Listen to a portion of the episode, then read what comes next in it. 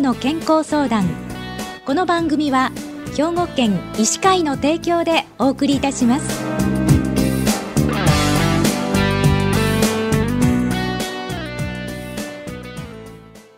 みんなの健康相談ご案内の広市加子です。今週は兵庫県医師会の明石市金森眼科クリニックの金森昭康先生にお話をお伺いします。金森先生おはようございます。おはようございます今日はよろしくお願いいたします。よろしくお願いします。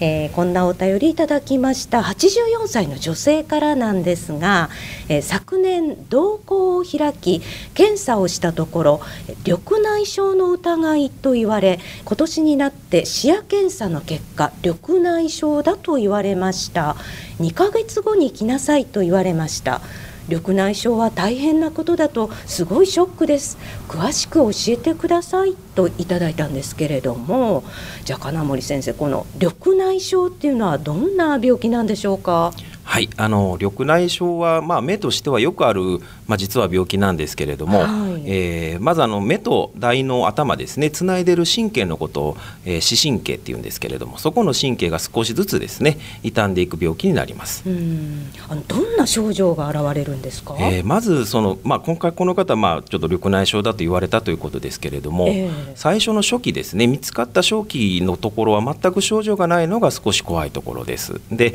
まあ、視野が欠けてくるんですけれども、はい、まあ、大体あの初期中期後期というふうに分けるとご自身で自覚が出てくるのはおそらく中期以降というふうに一般的には言われていますので、まあ、この方がご自覚があるかどうかは分かりませんけれどもまずその視野が少しずつ欠けていく病気だと思っていただいたらと思います。最初の頃はあまり分からないそうですね。はい、はい、でもこうあの放っておくと失明したりとかするんでしょうか？えー、まああのそれが結構皆さん緑内障を怖がる理由の一つですね。はい、あの緑内障ってやっぱり今あの見えなくなる病病原因の一つではありますし一番その率が高いというふうに言われています。日本人で、えー、まあ後天失明というふうな言い方をしますけれども、はい、その失明原因の一番の、えー、病気になります、えー、ですので緑内障っていうとすごく失明っていうふうな印象をお持ちの方が多いんですけど、はい、実はあの緑内障っていうのは非常に患者さんが多いんですね、はい、えー、大体40歳以上でいうと20人に1人5%がもう緑内障に実はもうかかっているというふうに言われます。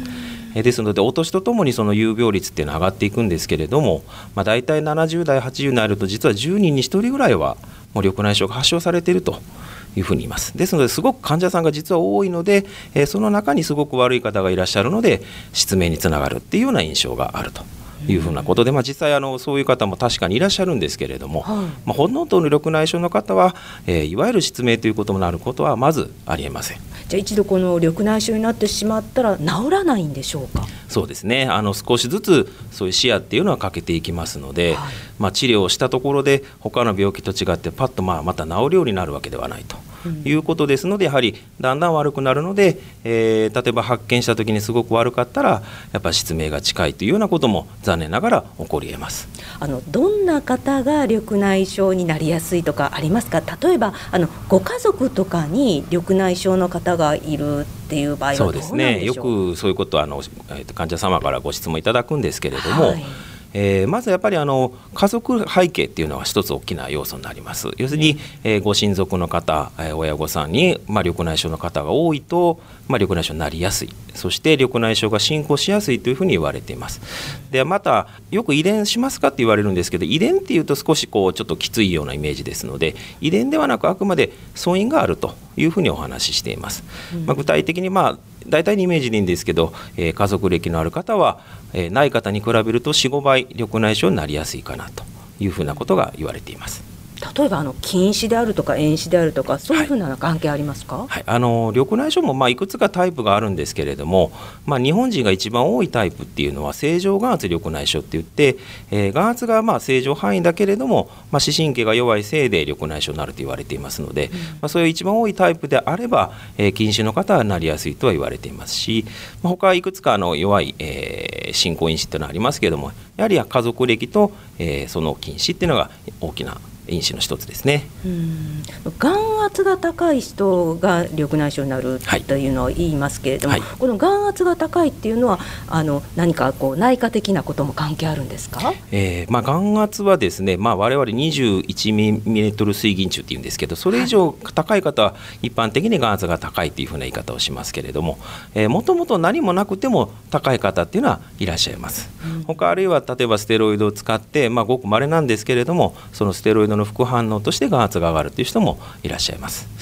そうですね。いろんな理由はあるんですけど大きく分けると、まあ、そういったところになります。じゃあ緑内障であるかどうかは検査はどういうふうにするんでしょうか？そうですね。まずあのやはり治療を始めるときまた後でお話しますけれども眼圧っていうのが非常に大事ですので、はい、えー、眼圧を測るということがまず一つ。そして先ほどお話ししたその視野検査がですね、えー、まあ、視野が欠けていく病気ですので、まあ、結構しんどい検査なんですけれども、えー、その検査は必ず必要となります。そしてあの、まあ、あのこの方もちょっと目の奥を見ていただいたところという話ですので、えー、眼底要するにその視神経の状態を見て緑内障が出ているかを判断すると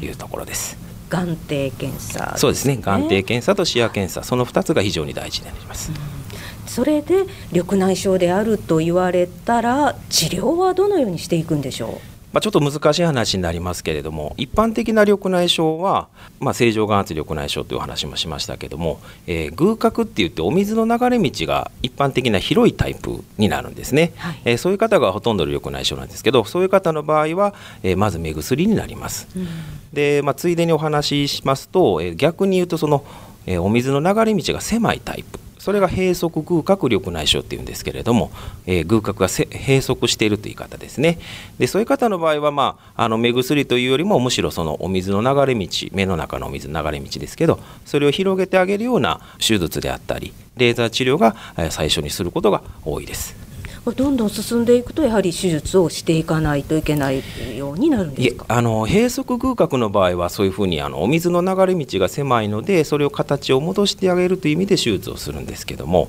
開放偶角の場合はやはりあのまず目薬が一番大事になります。なるほど、はい、じゃああのまだ緑内障になっていらっしゃらない方っていうのは気をつけることとしてはどんなことに気をつければいいんでしょう？そうですね。普段開放偶学一般的な緑内障の場合はなかなか自覚症状もないですし、えー、何か気をつけたら防げるものではないですのでやはりあの、まあ、ある程度のご年齢例えば40歳以上になられたら、まあ、眼科の方で緑内障が出てないかどうかをあの見ていただくのが一番大事です。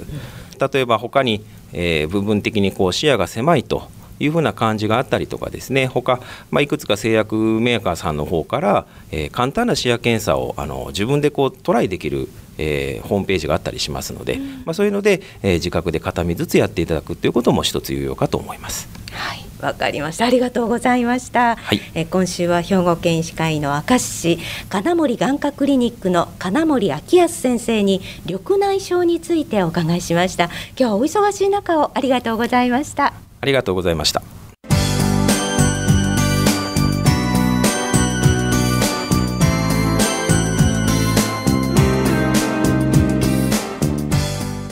の健康相談ご案内は広市加子でした